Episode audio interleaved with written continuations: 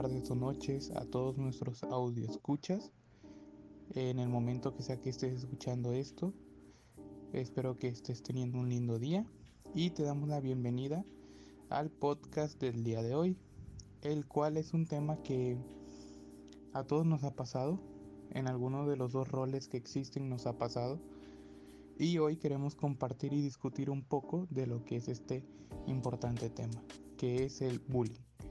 El bullying pues es eh, definido como el acoso escolar, el hostigar, hostigar a alguien, hostigamiento y el ataque ya sea físico o verbal en un ambiente escolar.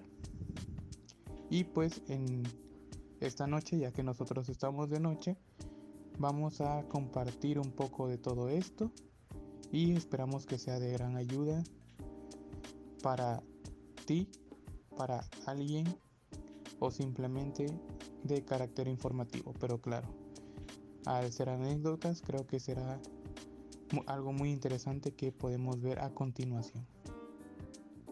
Hola, hola a todos nuestros escuchas ¿cómo están? Espero que estén muy bien. Eh, como ya lo decía nuestro compañero José, eh, hoy vamos a estar platicando un poquito de nuestras historias, desde nuestras vivencias referentes a lo que es el bullying, eh, desde la parte de lo que es el agresor y la víctima. Entonces, para iniciar, bueno, en mi caso yo te podría contar que pues fui, fui una niña buleada. Yo sufrí de bullying, entonces pues ahorita les, iremos contando más sobre nuestras experiencias, pero eh, antes que nos saluden nuestros otros compañeros, aquí tenemos a Jackie, a Leti, a Fabi y a Emanuel, eh, igual para que primero nos saluden a nuestros escuchas y ya ahorita iniciamos con nuestro tema. ¿Cómo estás, Jacqueline? Hola, ¿cómo están todos? Pues yo bien, feliz de volver a integrarme, de volver a estar aquí en este hermoso proyecto. Ya los extrañaba, chicos. Ya ahora sí, un capítulo más. Y bueno, ¿qué tal? ¿Cómo están ustedes? ¿Qué me cuentas tú, Emanuel? Yo muy contento de estar con ustedes nuevamente. Eh, los escuchas también. Y pues bueno, eh, listo para un nuevo episodio. Leti, ¿qué tal? Hola, hola, ¿cómo están? Yo nuevamente contenta, agradecida con el universo, porque otra vez estamos nuevamente juntos y esperemos que lo que compartamos sea un, poco gratificante para nuestros escuchas, obviamente recordándoles que bien somos, obviamente muchos de nuestros perfiles hemos trabajado ya como docentes, pero les vamos a platicar un poco de esta experiencia como docentes, cómo lo hemos vivido, ¿no? Y también nuestra experiencia, ¿no? Como alumnos, cómo fue. Aparte es un contraste también de ideas, también de generaciones, ¿no? Y vamos a ver un poco esto, ¿no? Obviamente vamos a tomar estas, esta narrativa a través de la experiencia para que no nos vayan también a juzgar allá de que estamos tomando este tema eh, y que realmente es delicado y no le estamos tomando la seriedad, solamente queremos compartir, ¿no? Como, como vimos nosotros este papel desde la infancia, cuando éramos niños, y hoy en día adultos que ya podemos racionar un poco más cómo lo vemos. ¿Ok? Nada más aclarando Y Fabi, ¿cómo estás, Fabi? Hola, hola a todos. Eh, gracias, Leti. Pues estoy muy bien. Ya estamos listos aquí con un nuevo podcast para echar el chismecito con nuestros escuchas y recordar, ¿no? En eh, esos tiempos en donde a veces no pensábamos muy bien las cosas y este y bueno, esperamos que sea de aprendizaje este podcast para mucha gente y que le puedan sacar provecho. Pues para que los que nos escuchan se sientan a lo mejor identificados y puedan cambiar las actitudes que están teniendo si es que están bulleando a alguien o si eres una persona bulleada, pues tengas eh, la fuerza, por así decirlo, eh, y el valor de hablar y de hacerte escuchar para que pues dejes de estar pasando por esta situación. Desde mi punto de vista o desde lo que yo pasé con el bullying fue en la secundaria, que para mí fue la etapa más fea de toda mi, mi vida escolar. O sea, y lo que no me gustaría, la verdad, regresar a vivir. Fui una niña bulleada por el hecho de que era muy chiquita, eh, delgadita, delgadita. Y pues ya sabes, en la secundaria pues son muchos cambios hormonales, tu cuerpo se está desarrollando por completo. Y yo solía tener como mucho acné. La verdad es que el acné que yo tenía se me veía muchísimo en la parte de, la barbilla, me comenzaban a salir en la nariz, entonces pues era un acné feo que, que a mí la verdad no me gustaba. Hasta ese momento yo así lo veía. Y pues por la misma situación mis compañeros me bulleaban y eh, me hacían de menos, me cantaban canciones como que hacían alusión a, mi físico o principalmente a mi, a mi acné que yo padecía.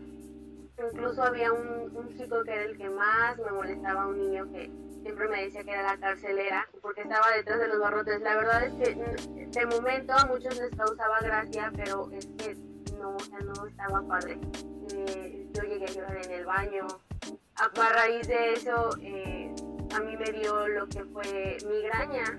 A muy corta edad se me desarrolló la migraña y los tres años de secundaria así fueron. O sea, desde que me pusieron ese apodo en primero, los tres años cargué con eso y fueron incrementando. Y para cuando llegué a la prepa yo ya lo venía arrastrando.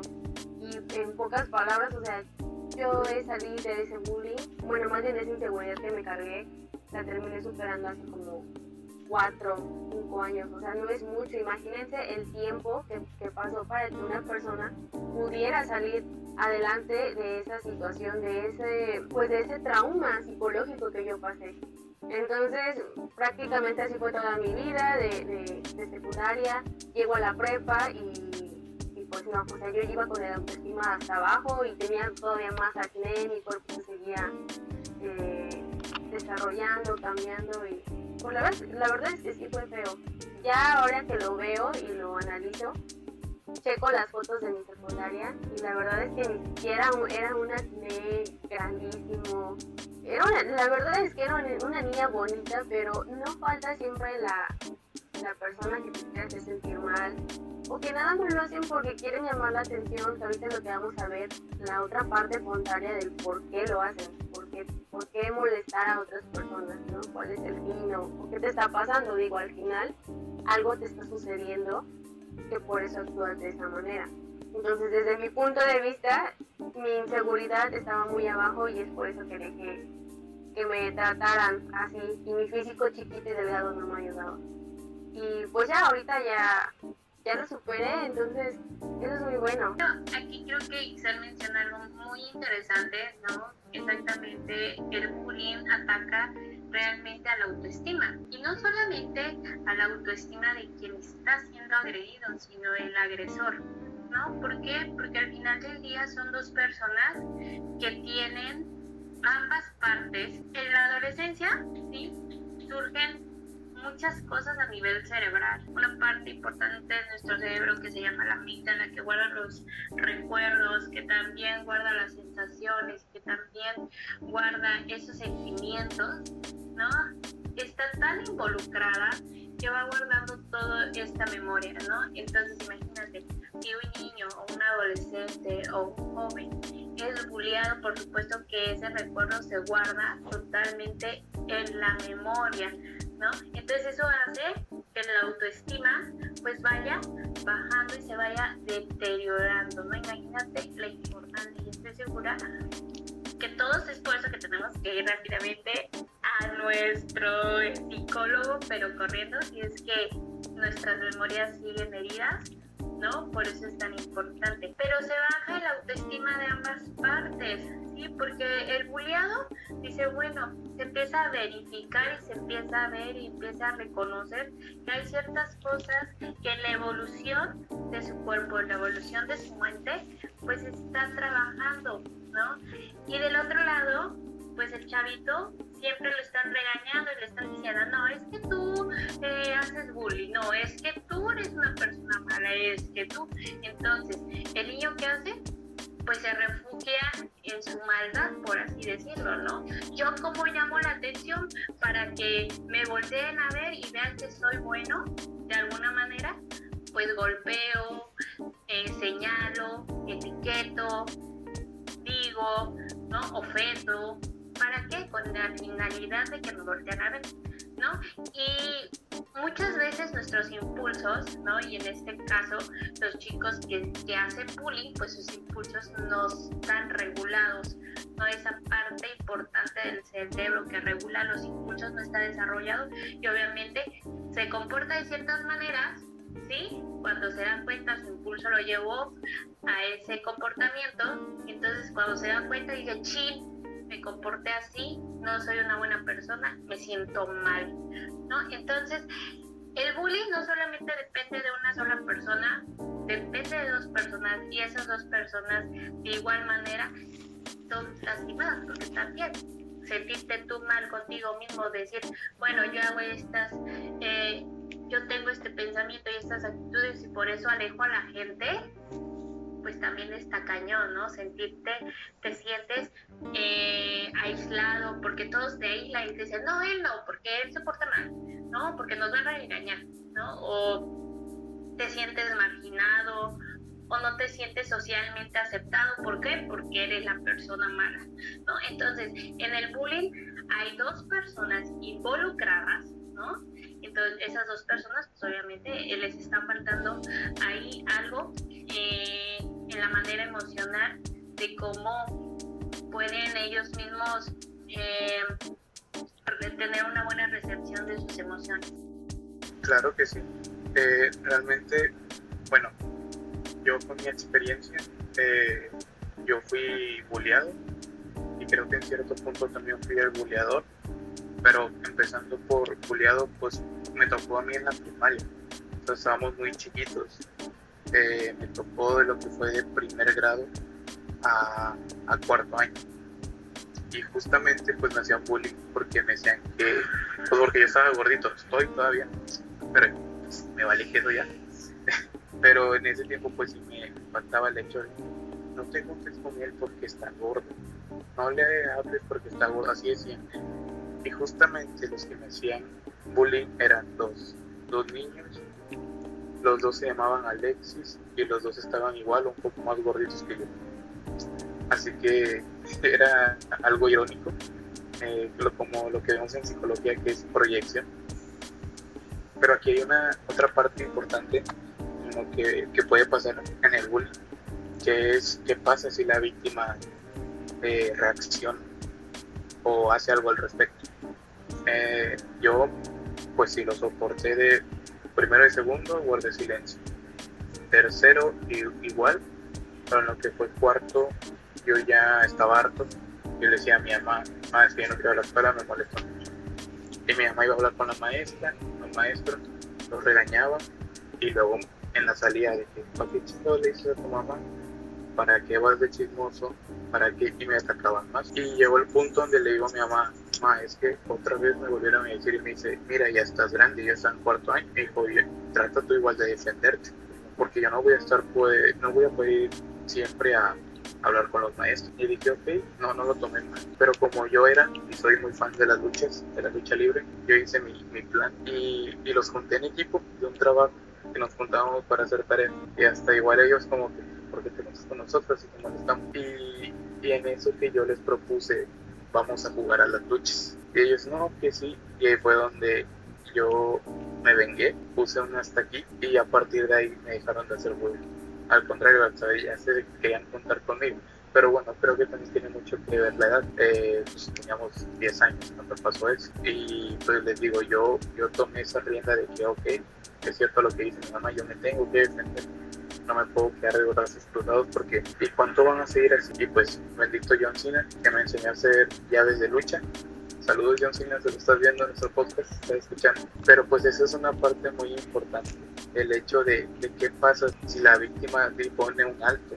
Claro que no es algo muy común, realmente eh, muchas veces se guarda el silencio, pero también por propia experiencia también he conocido gente que puso un hasta aquí o que se hartó, explotaron y pues de buleador, lo que fue la secundaria, eh, no sentí que fuera bullying, porque como yo decía cosas, a mí me decían, pero era mutuo, era de risa.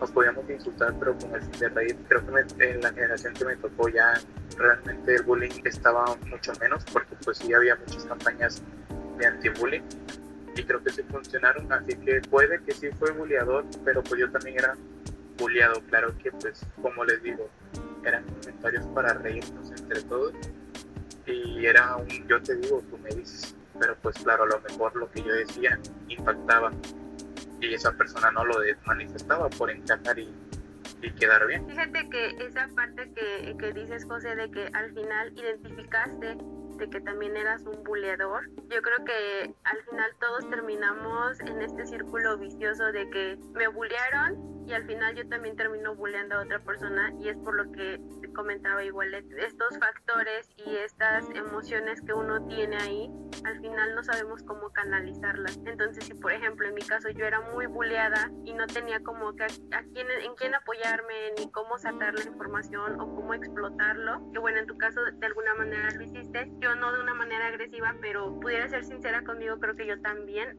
lo, lo hice. Yo también llegué a lastimar a personas pero de manera verbal eh, ofendiéndolas eh, a las niñas que quizás eran todavía, según yo en mi, en mi, en mi cabeza, en mi mundo, decía, son más feitas todavía que yo, pues a ellas me las voy a agarrar para bullearlas, ¿no? Y es que era de alguna manera, pues mi manera de sacarlo, de, ok, a mí me están molestando, no tengo a quién a dónde canalizar esta energía negativa que estoy absorbiendo, me estoy enfermando, estoy padeciendo de migraña, entonces, ¿qué era lo que hacía? Pues igual, sacarlo, pero de alguna manera molestando a alguien supuestamente inferior a mí.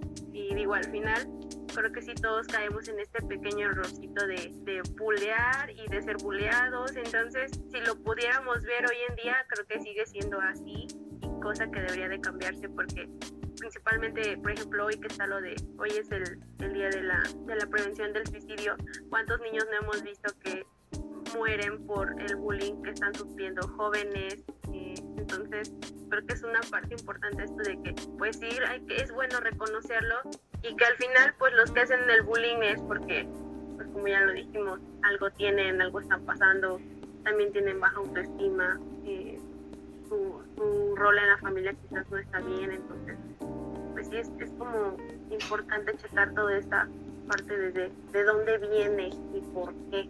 Sí, pues al final de cuentas el bullying es esta exposición que, que va a sufrir un niño o igual un adulto eh, física o psicológicamente. De, eh, de, hecho, esta persona, el buleador, va a aprovechar esta, el, el desequilibrio que hay en este poder, por así decirlo entre él y su víctima que se va a sentir eh, indefensa.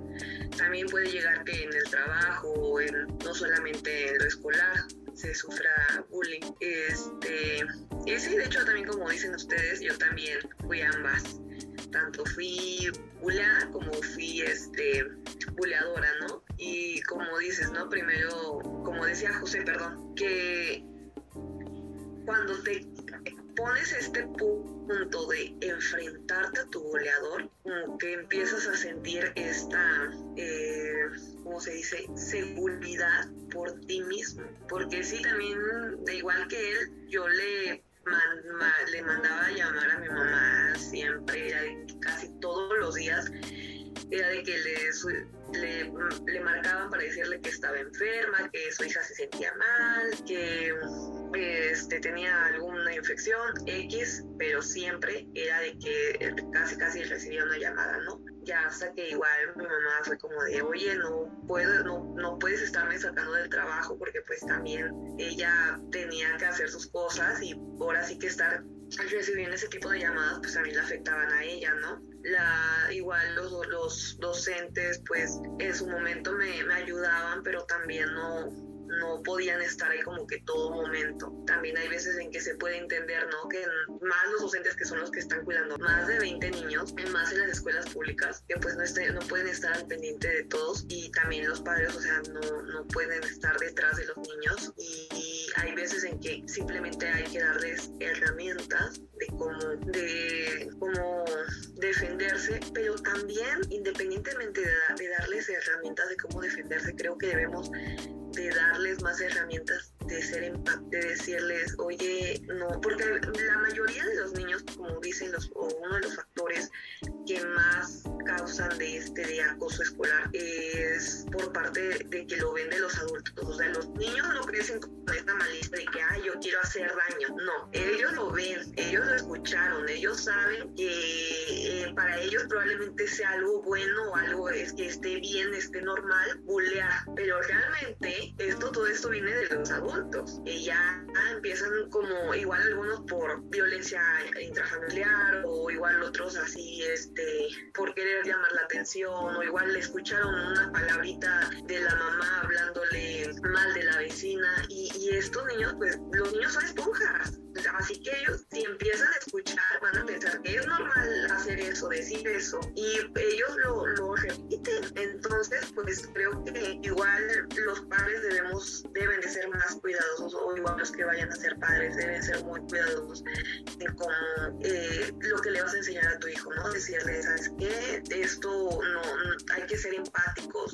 Mm, a mí me gusta eso de que digan, es que te falta más malicia, no, no nos falta malicia, al contrario, creo que este mundo les falta inocencia, le falta más empatía que andar diciendo te falta malicia para poder ver lo que, que quien te quiera atacar. Y pues desde ese punto sí yo podría decir que, que me dieron herramientas, pero pues al final de cuentas me volví también la goleadora. Yo creo que igual también lo vi mal de este punto de haber recibido bullying, que no sabría en, en mi momento cómo lo tomé, pero sí me acuerdo que era una niña que estaba obviamente más más menudita que yo y pues no manches, era de que si la hacíamos este, los compañeros, no solamente era yo, era todo el grupo, era la pobre niña, la, la atacábamos y este, y pues al final te das cuenta, ¿no? De que sí, creo que que lejos de, de, recordarlo como... es más, podría decir que no me duele tanto el que me hayan a mí hecho bullying. No sé, no, no siento tanto dolor como el dolor que siento al saber que yo hice bullying a una persona. Ese es más mi remordimiento de conciencia, por así decirlo. Sí, yo creo que eso es lo que yo más recuerdo también. O sea, el saber que le haces daño a alguien y que lo marcas como para siempre. O sea, ya después como ahora de grande que ves todos los casos de niños o de jóvenes o ya adultos que, que aún tienen este ciertos traumas con esa etapa, si te sientes mal, así como que, ah, chin, y yo le puse el apodo a fulanito, ¿no? O a sultanita. Y pues, ¿cómo lo cambias? Hace rato platicábamos de que tienes chance de pedirle perdón a alguien, se lo pides, pero y si no, ¿cómo, o sea, cómo lidias con eso, no? Yo igual también fue una persona, bueno, una niña bulleada igual por por lo físico y este tuve muchas inseguridades. A diferencia de, de Jackie y de José, fue de que no, yo nunca dije nada, ¿no? En mi familia nunca dije lo que me sucedía en la escuela. Tuve yo que lidiar así con mi cabello. Apenas así como que hace poco empecé como a amar mi cabello, ¿no? A, ver los beneficios de, de ser delgada, o sea, de tener ciertos rasgos, ¿no? Pero pues mucho trabajo me costó y, y precisamente fue por los apodos, porque pues de china poblana no te bajaba, ¿no? De flaca, este, ahora me dicen flaca y, me gusta, ¿no? Pero pues antes, o sea, flaca y, y, tú veías a las, a las niñas, por ejemplo, de la secundaria que tenían buen cuerpo y tú así de que, ay, no manches, y yo no me sale ni gusto, ¿no? nada. Y, y, es en la etapa en donde los niños pues te están comparando con todas, o sea, y tú quieres como encajar y ¿qué haces? Pues actúas este mal, ¿no? O sea, tienes unos comportamientos bien raros, ¿no? Y o sea, te sales de clase, o sea, quieres llamar la atención de otra manera porque pues con tu cuerpo no puedes. Ya es en la prepa pues ya como que ya agarraste experiencia, ¿no? Dice José, yo yo a mí me gustaban las luchas y venga John Cena, ¿no? O, o Jackie, que ya andaba haciéndole bullying a otras personas. Yo era con mis amigos, o sea, sí me quedó marcado eso de que lo que se siente, el que te hagan bullying, pero pues entre amigos, o sea, salía mucho un meme que decía, no, sin bullying no hay amistad. Entonces mis amigos, pues sí, a mí también me agarraban de bajada, pero yo me aguantaba porque yo sabía que eran mis amigos y, y en ellos yo tenía confianza, ¿no? Pero pues sí hay un momento en que tú lo llegas a hacer, ya cuando agarras la onda, pues ya, ya la regaste. Pues sí, de hecho esto es lo que causa el bullying, las inseguridades. Igual de por sí hay muchas veces que, que hay mucha comparación socialmente o, de estos tipos de programas, de anuncios, que ese sería otro tema pero de por sí están recibiendo este tipo de cómo ser, ¿no? La persona perfecta y el hecho de que pues ahora son los niños, ¿no? Que, que te dicen este tipo de apodos, que te dicen ese tipo de apodos o que te, te lastiman a veces también igual físicamente, te causan muchos problemas que después vienen los traumas, como dice Leti, ya de adultos. Yo, yo creo que hay una parte del bullying que está siendo muy simplificada en estos casos. O sea, todos hemos sido víctimas de bullying, pero creo que también hay, hay una parte en la que ya nos está diferenciando entre las dinámicas de las jerarquías sociales de los niños y jóvenes y adultos y lo que ya es un ataque directo hacia la personalidad. Y les digo porque yo de chamaco era increíblemente sensible, como no tienen una idea. O sea, yo era un niño que lloraba a la, a la menor provocación. Yo era un niño que tenía, eh, no sé si sería el trastorno dismórfico, pero simplemente había muchos, muchos rasgos de mi persona que no me cuadraban. Entonces creo que ah, desde, las, desde el tamaño de mis orejas, el color de mi piel, había muchísimas broncas que yo traía conmigo que me hacían mi peor bullying, pues, ¿no? Yo, yo era mi propio bullying. Ahora, obviamente, pues dentro de las dinámicas sociales, cuando tú te interactúas con otros niños, que los niños tienen nada más la tendencia a jugar físicamente, pues alguien que es excesivamente sensible no encaja. Entonces yo me aislaba mucho, pero a la vez era un ojete con mi primo. O sea, era un primo pequeño que me admiraba y así como que como su ídolo. Y era un culero. O sea, hoy ya soy una persona, ya, ya, ya como, ya estoy hasta vendiendo galletas casi, casi, ¿no? Pero ya, ya me reformé, ya me gano la croqueta de forma honesta.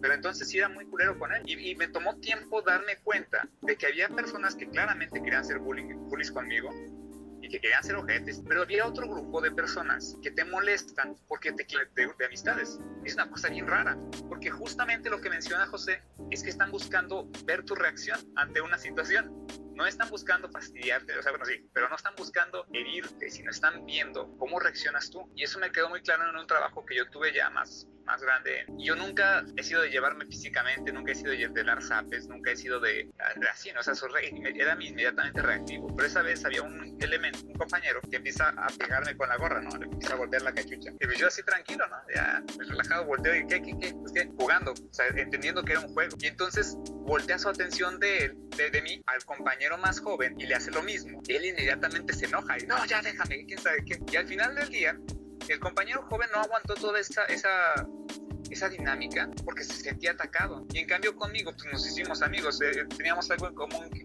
un antecedente común, este, el, el, bully y yo.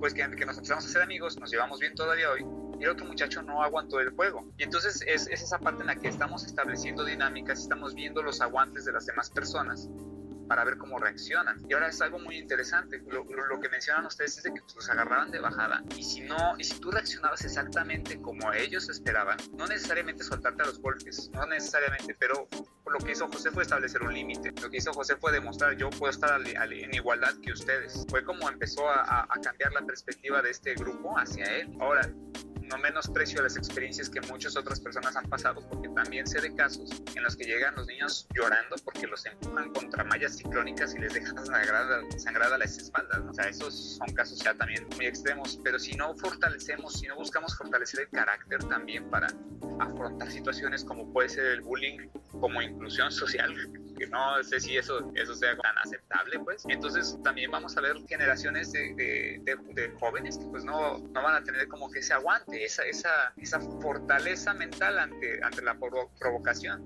Y es, es, una fortaleza que es importante, en especial si quieres tener políticos que sepan defender a puntos, si quieres tener doctores que sepan defender sus puntos, si quieres tener arquitectos que sepan defender sus puntos, psicólogos que quieran defender sus puntos. Entonces, lejos de también satanizar toda esta, esta clase de interacciones que queramos o no, se dan entre los niños, queramos o no, este, se dan entre las sociedades, pues sí hay que estarlas trabajando. Hemos llegado a la final de la primera parte de este podcast. No te pierdas la segunda parte la próxima semana. Muchas gracias.